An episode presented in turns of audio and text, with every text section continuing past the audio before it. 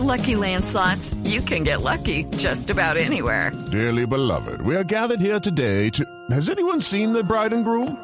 Sorry, sorry, we're here. We were getting lucky in the limo and we lost track of time. No, Lucky Land Casino, with cash prizes that add up quicker than a guest registry. In that case, I pronounce you lucky. Play for free at LuckyLandSlots.com. Daily bonuses are waiting. No purchase necessary. Void were prohibited by law. 18 plus. Terms and conditions apply. See website for details.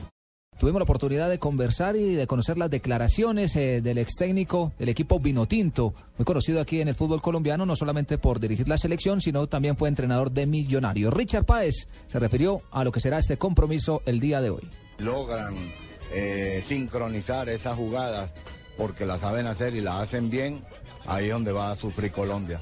Si Colombia logra romper los circuitos, trata de quitarle el balón y le quita el ritmo al partido y lo, per- lo permite su juego, eso evidentemente va a ser todo a favor de Colombia. Nuestra selección contagia, saquemos bandera y ¿Cómo le parece, Javier, entonces las declaraciones del ex técnico de la Vinotinto? Usted sabe que tiene una gran rivalidad con Farías, ¿no? Sí, para que Farías prácticamente le dice, dicen, ¿no? Que le hizo prácticamente el cajón, lo presionó a materia de resultados. Farías no lo quiere nadie. Sí, a mí ese coño de madre fue el que me sacó porque yo esta selección la tenía bien, pero bueno, ya hoy en día me toca hablar de otro equipo y, y le hago fuerza a su equipo a Colombia porque algo comí también de ese país, coño. Oiga, yo, ayer pedí que me contaran un poquitico la historia de los dos, de, de- de Farías y de, y de Richard Páez. Nunca, nunca fueron, nunca fueron eh, cercanos, no trabajaron juntos.